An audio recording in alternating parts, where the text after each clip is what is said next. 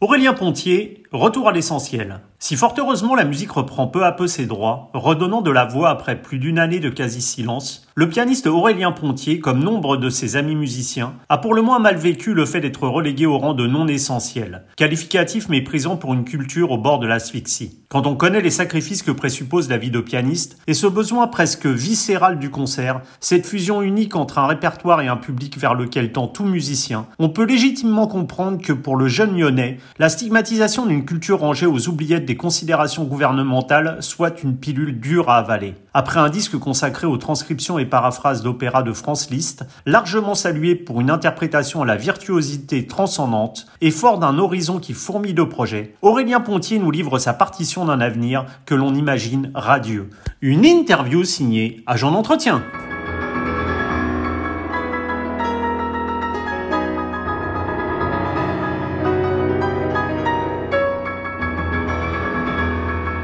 Aurélien Pontier, bonjour. Bonjour Nicolas. Alors Aurélien, votre papa a été pendant 30 ans professeur au CNSM de Lyon et à ce titre vous avez donc baigné dans la musique dès le plus jeune âge. Est-ce que le piano a été dès le départ une sorte d'évidence, euh, tout comme euh, d'ailleurs la carrière de musicien? Alors je dirais que la musique a été une évidence, mais euh, figurez-vous que j'ai découvert la musique par le violon. Alors j'ai un souvenir extrêmement précis, je devais avoir 4 ans. Quand on écoutait la musique sur des cassettes, mon père m'a fait écouter le disque de Perlman du concerto de Brahms avec euh, Giulini. Je me souviens très bien encore de la pochette. Et euh, j'ai des souvenirs très vifs de mon père qui était en voiture et qui lâchait le volant pour diriger l'orchestre. Et surtout qui me disait attention l'entrée du violon arrive. Et puis là voilà le, le, le son foudroyant de Perlman euh, qui a laissé une empreinte indélébile dans, dans ma mémoire. Voilà j'ai vraiment découvert la, la musique par cet instrument.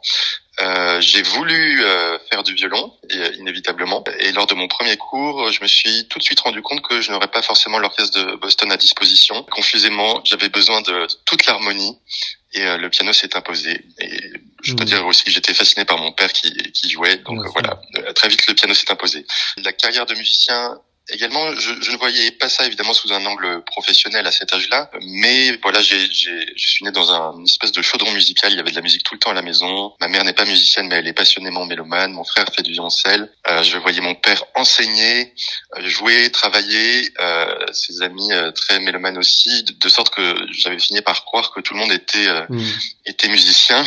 Et je, je, je, crois même que j'étais pris d'une sorte de, de, pitié pour ceux qui ne l'étaient pas. Je, je voyais ça comme une anomalie. Voilà, donc c'est, vraiment. Euh, je, je, baignais dans un environnement très privilégié de ce point de vue-là. Vous, vous baignez effectivement dans cet environnement très propice au développement de la musique, mais la musique classique est quand même dans l'imaginaire de nombreuses personnes un monde qui serait pas pour eux avec ses codes, ses formes et un univers presque dogmatique, même difficile d'accès. Est-ce que vous pensez que le système éducatif devrait offrir une place plus importante à la musique, à la musique classique justement dès le plus jeune âge? Oui, ah, écoutez, c'est vraiment la mère des batailles. Euh, je pense que euh, toutes les actions que euh, moi et mes, mes, confrères menons euh, pour euh, populariser la musique face à de jeunes adultes sont absolument nécessaires, mais ça reste cosmétique selon moi. C'est vraiment à un très jeune âge que tout se joue. Euh, bon, je suis vraiment mu par une conviction profonde, c'est que euh, besoin de beauté, de grandeur euh, sommeille en chacune des âmes, y compris ça, cela vaut pour, pour les enfants. Et si ce travail-là n'est pas entrepris,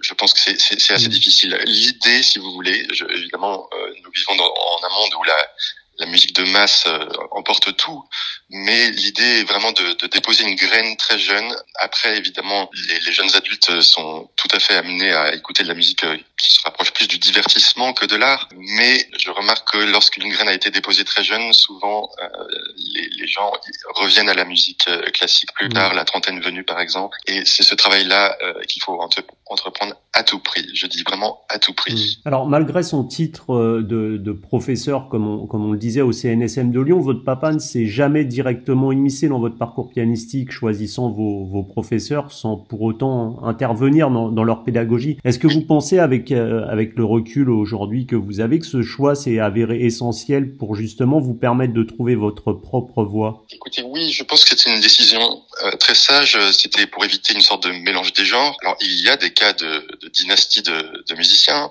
des, pianistes ou des violonistes euh, de père en fils, de père en fille. Euh, donc ça, ça existe. Euh, néanmoins, voilà, j'étais un, un, enfant, je crois pouvoir le dire, assez précoce, avec un, certain caractère.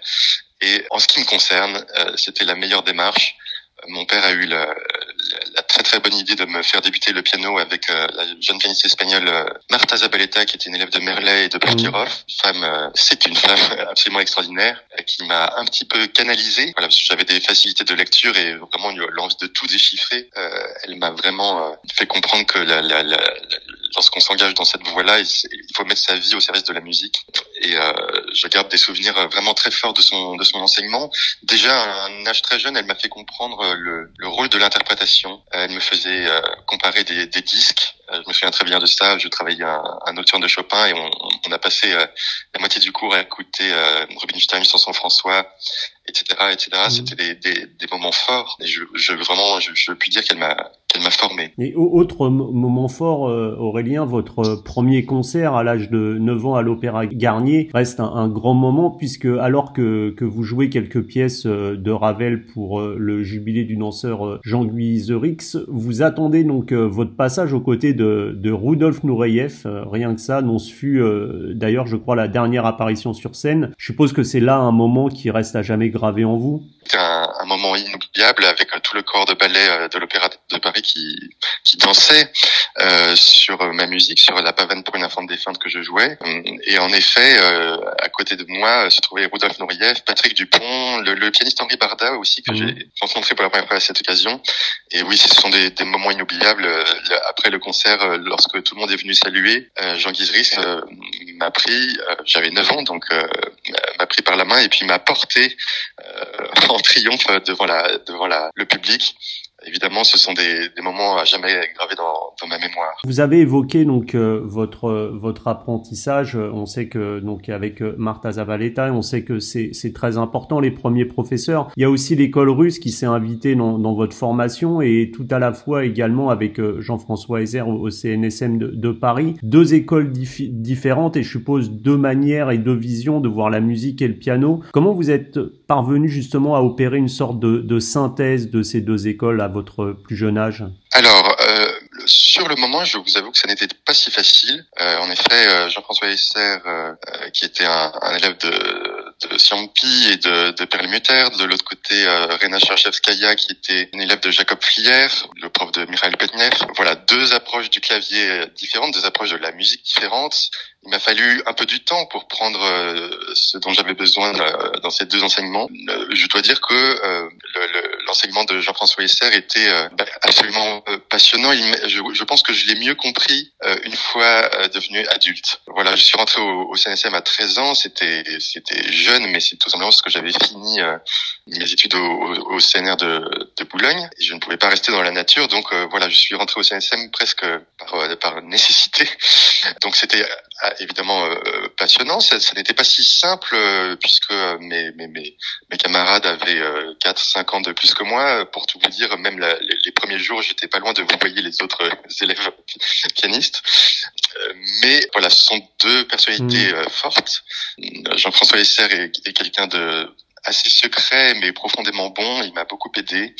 Euh, Rena Charachevskaya, c'est le, grand professeur que vous connaissez, qui a formé toute une génération de pianistes euh, en France et qui m'a en quelque sorte ouvert l'univers de la de la musique russe, de sorte qu'aujourd'hui, quand j'aborde une œuvre de, de Prokofiev, Rachmaninov, etc., je me sens un peu comme à la maison, je veux dire. Voilà, donc c'est une synthèse qui s'est opérée avec le temps, mais bon, je, vraiment, je, je considère qu'on n'a jamais fini d'étudier. Euh, les, études dans le domaine musical sont éternelles. C'est jusqu'à son dernier souffle. Et justement, dans, dans, ces études musicales, vous avez également croisé la route, euh, entre autres, de, de Murray Peraya et de euh, Maria Joao Pires. Là encore, on peut parler de deux approches totalement différentes du piano. Est-ce que justement le, le, perfectionnement auprès de, alors là, on peut dire de, de telles légendes du piano, est-ce que ça, ça, dépasse le simple cadre de la technique pianistique pour se transformer en, quasiment en école de vie? Oui, que l'on se retrouve face à ces deux, euh, deux légendes, comme vous dites, on n'est pas là pour euh, apprendre à, à, bien lier euh, les notes et à utiliser tel ou tel doigté. Disons que le, le, fait de fréquenter ces deux grands pianistes, c'est un peu comme respirer l'air des cimes. Vous voyez, c'est mm. euh, on, on, est face à, à vraiment une, une façon d'envisager la musique qui est de l'ordre du sacerdoce c'est une vie quasi sacrificielle. D'ailleurs, je me souviens que Aya m'avait dit je, je, ne comprends pas qu'autant de jeunes euh, souhaitent faire cette carrière-là, c'est tellement difficile. Euh, j'avais trouvé cette confidence euh, très étonnante. Mm. J'ai même un, un, autre détail qui me revient en mémoire. évidemment, lors de ma première entrevue avec Aya, j'étais, comme vous pouvez l'imaginer, assez stressé. et il m'a dit, mais vous savez, je vois que vous voulez jouer la quatrième balade de Chopin. Je l'ai joué moi-même devant Horowitz quand j'avais votre âge. Et j'étais absolument tétanisé, mais rassurez-vous, je, je ne mords pas. et donc euh, voilà, c'était des, moments uniques. Euh, je me souviens d'être sorti de, ce, de cette entrevue dans un état un peu second. C'est vraiment une autre dimension. Dans votre euh, discographie, Aurélien, on retrouve entre autres France Liszt, dont vous avez enregistré un, album consacré à certaines de, de ces paraphrases d'opéra. La pianiste Béatrice Berru, qui voue également une passion à Liszt, me disait la virtuosité de Liszt est souvent mal comprise. Il ne faut pas perdre de vue qu'elle se veut toujours au service d'une pensée musicale. Faire de cette virtuosité une fin en soi s'avère une erreur d'interprétation. Je suppose que vous partagez également ce point de vue sur euh, la, comment euh, Franz Liszt est perçu? Oui, c'est très, juste de la part de, ma consoeur euh, Béatrice Beru. Euh, bon, Liszt est, vraiment un, personnage tout à fait insaisissable. C'est-à-dire qu'on a en lui à la fois un, être sensuel et mystique, euh, vous savez qu'il a fini mmh. par rentrer dans les ordres, dans les ordres à, la, à, la, fin de sa vie exactement. On a un immense virtuose, mais aussi euh, un compositeur qui sur la fin a emprunté une voix quasi euh, prophétique, mmh. euh, des œuvres, on peut dire presque expérimentales. On n'arrive pas à le cerner, c'est ce qui rend ce, ce, ce, personnage absolument passionnant. je trouve que il me fait un petit peu penser, toute proportion gardée, à Tolstoï. Vous savez, qui était mmh. aussi quelqu'un qui était tiraillé entre une sensualité extrême et puis un besoin d'absolu qui, le tenaillait euh, en quelque sorte. Je, je trouve qu'il ne faut pas essayer de trouver un fil conducteur à cette vie. Il faut accepter euh, le, le, le, foisonnement de cette existence. vous savez, il a écrit à la fin de sa vie une, une pièce euh, très énigmatique qui s'appelle Frage ohne Antwort, une question sans réponse. Je trouve que ça pourrait définir sa vie. Hmm. Il a, il a lui-même cherché toute sa vie un sens. Je ne sais pas s'il l'a trouvé, c'est lui seul le, sait, euh, là où il se trouve aujourd'hui.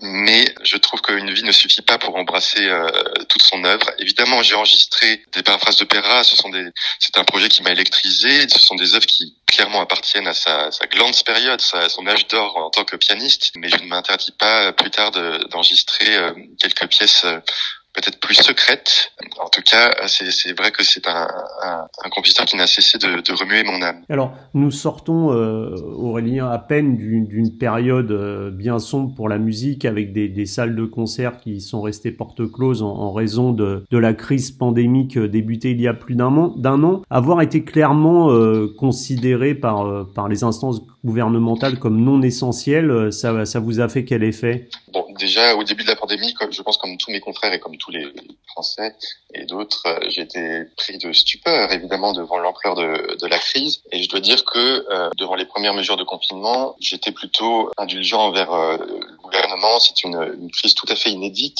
et je pense que le gouvernement fait ce qu'il peut. Dans ce cas-là, je ne jette vraiment pas la pierre. Néanmoins, je pense qu'en effet, les mots dont vous parlez de non essentiels sont absolument révoltants. Je, je crois euh, malheureusement il reflète le fond de la pensée de, nos élites envers la, musique et l'art en général. Beaucoup d'élus, vous savez, n'envisagent euh, l'art que sous forme, sous la forme du divertissement. Et euh, à force de démagogie, je crois qu'on en arrive à cette, formulation-là, qui est bien malheureuse. Je vais peut-être aussi émettre une opinion un peu dissidente. Je pense aussi que en essayant de désacraliser à tout prix la musique, vous savez, j'entendais il y a quelques mois une, chroniqueuse de France Musique qui disait il faut à tout prix désacraliser la, musique. Je pense exactement le contraire. Je pense qu'il faut la resacraliser. Je pense qu'à force de la désacraliser, euh, eh bien après il ne faut pas s'étonner qu'on la qualifie de, non essentielle. Donc vraiment, ce sont des, mots qui m'ont qui m'ont révolté. Euh, je me mets vraiment à la place des, des, des jeunes étudiants du Conservatoire de Paris qui qui ont traversé cette période dans un état d'isolement absolument terrifiant et qui ont en plus entendu euh, ces mots-là, c'est-à-dire qu'on leur donne l'impression qu'ils étudient quelque chose de non essentiel. Euh, je trouve ça plus que regrettable. Pour ma part, je pense euh, non seulement qu'ils sont essentiels, mais je pense qu'ils sont la, fierté de notre nation. Et je leur tire mon chapeau. Euh, vous parlez justement de, de ces jeunes étudiants. Euh, vous pensez clairement qu'on aurait pu éviter avec des, des, jauges spécifiques hein, de, de, fermer comme ça pendant si longtemps les, les salles de concert qui ont de fait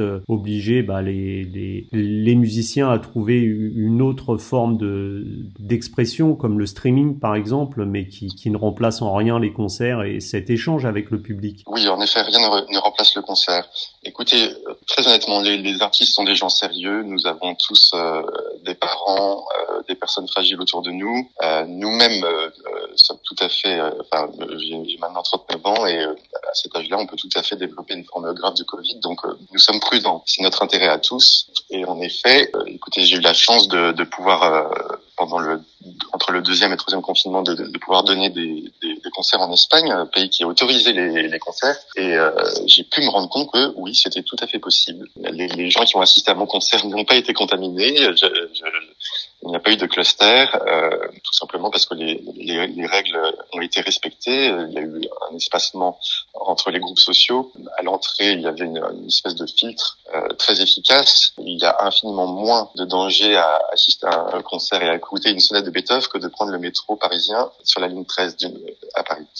Donc je, maintenant, avec le recul, oui, je peux le dire, euh, cette fermeture était euh, tout à fait inopportune. Il était tout à fait possible de maintenir une euh, activité euh, minimale pendant cette période. Nous avons le recul. Je crois d'ailleurs que notre ministre, qui est vraiment animé des meilleures intentions, hein, je ne souhaite pas être hostile envers elle. Je pense qu'elle-même en est convaincue, mais je crains que euh, cette mesure a été prise euh, peut-être pour euh, dans un souci d'égalité, pour ne pas mécontenter d'autres catégories professionnelles qui souffrent beaucoup de la crise aussi. Je pense notamment aux restaurateurs qui peut-être auraient mal compris qu'on ouvre des salles de concert pendant que des, des, des, restaurants. Voilà, je pense malgré tout que c'était, avec le recul, euh, c'est une grave erreur et cela ajouté à la, formulation de non essentiel dont vous parliez tout à l'heure, euh, je crains que l'histoire euh, soit sévère envers nos gouvernants. Est-ce que vous pensez justement, vous, vous évoquiez les, les jeunes étudiants des, des conservatoires, est-ce que vous pensez que cette crise sanitaire, même si heureusement on semble voir un peu la fin là, risque d'avoir transformé en profondeur et structurellement le monde de la musique classique entre justement le, désengagement de, la puissance euh, publique qui pourtant devrait commander des, œuvres aux compositeurs, une, mutation par rapport à la musique générée par l'apparition, euh, comme j'en parlais, de massif du streaming, et puis une refonte également des, conservatoires. Est-ce que vous pensez que structurellement les modifications vont être grandes? Écoutez, vous savez, les grandes crises, comme les guerres en quelque sorte, sont des révélateurs, des révélateurs des forces et des faiblesses d'un pays. Je pense que cette crise nous a surpris en un moment où déjà une mutation profonde était euh, engagée dans le monde musical. Je pense aussi que cela va sûrement accélérer le changement de modèle auquel nous assistons. En effet, euh, je suis d'accord avec vous. il y a un, désengagement de la, puissance publique euh, qui s'opère sous nos yeux. Je, l'observe notamment dans la, gestion des conservatoires. L'État s'est désengagé. Maintenant, ce sont les collectivités locales qui, doivent quasiment tout prendre en charge et qui font ce qu'elles peuvent, mais euh, c'est plus que plus que difficile. Alors je ne sais pas, peut-être nous allons euh, petit à petit euh, aller vers un modèle de type américain où le, le, privé prendra une place de plus en plus importante. Pourquoi pas Pourquoi pas il est vrai qu'en France nous ne sommes pas habitués à ça. Nous sommes un pays où l'État a précédé la, la formation de la nation.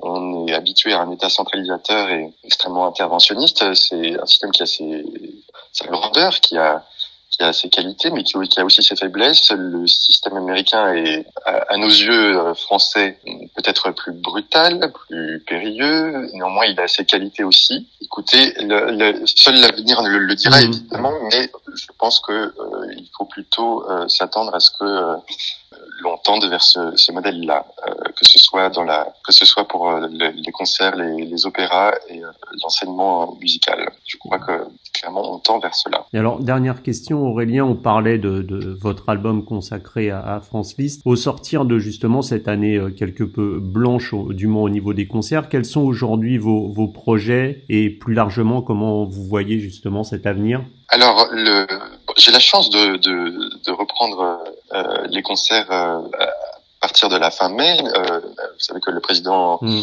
A indiqué la date du 19 mai comme la date de, de reprise. Donc j'ai le bonheur de, de, reprendre assez vite les, les, concerts, notamment dans le nord de la France, le fin mai à Saint-Nazaire et au Croisic avec la Philharmonie des Deux-Monts, je joue le concerto jeune homme. Je retrouverai mon, ma partenaire Marine Achiche, euh, officielle de Royan, etc. Une croisière sur le Danube avec euh, Annick euh, Raphaël Sévère, que vous connaissez, je mhm. crois. Et puis surtout, le, le grand projet qui m'occupe, c'est l'enregistrement de mon deuxième album qui s'appellera L'Apocalypse joyeuse. Voilà, toute ressemblance avec une situation, etc. Qui sera consacré à la Vienne du tournant 19e et 20e siècle. Euh, voilà, je dois dire que je suis assez fasciné par les périodes qui précèdent les révolutions. Euh, ce sont des, des, périodes fiévreuses et qui, très souvent, dans le domaine artistique, ont donné des, des fruits absolument euh, passionnants. Donc voilà, c'est vraiment le grand projet qui m'occupe. Et puis, évidemment, tous les festivals d'été. Mmh. Je serai sur la route des festivals cet été, si toutefois il n'y a pas d'autres interdictions qui se profilent. Mais je suis d'un tempérament assez optimiste et donc j'y crois très fort. Notamment, oui, le, le j'aurais la, la de donner le troisième de Rachmaninoff aux étudiants de Puisay et euh, de jouer le programme de paraphrase d'opéra ou l'Histomania à Château. Voilà. D'autre part, un autre projet discographique pour Warner Classics euh, qui voit le jour en ce moment, s'appelle My Piano Library, qui regroupe 30 pièces, 30 miniatures, 30 tubes, j'ai presque envie de dire, c'est un programme playlist tout à fait assumé et qui sort morceau par morceau en ce moment sur toutes les plateformes. Bah écoutez Aurélien, en attendant de, de vous croiser pendant, on espère, euh, des festivals euh, estivaux, on, on, je vous remercie pour cette interview et puis je vous dis à très bientôt. C'est moi qui vous remercie. Au revoir.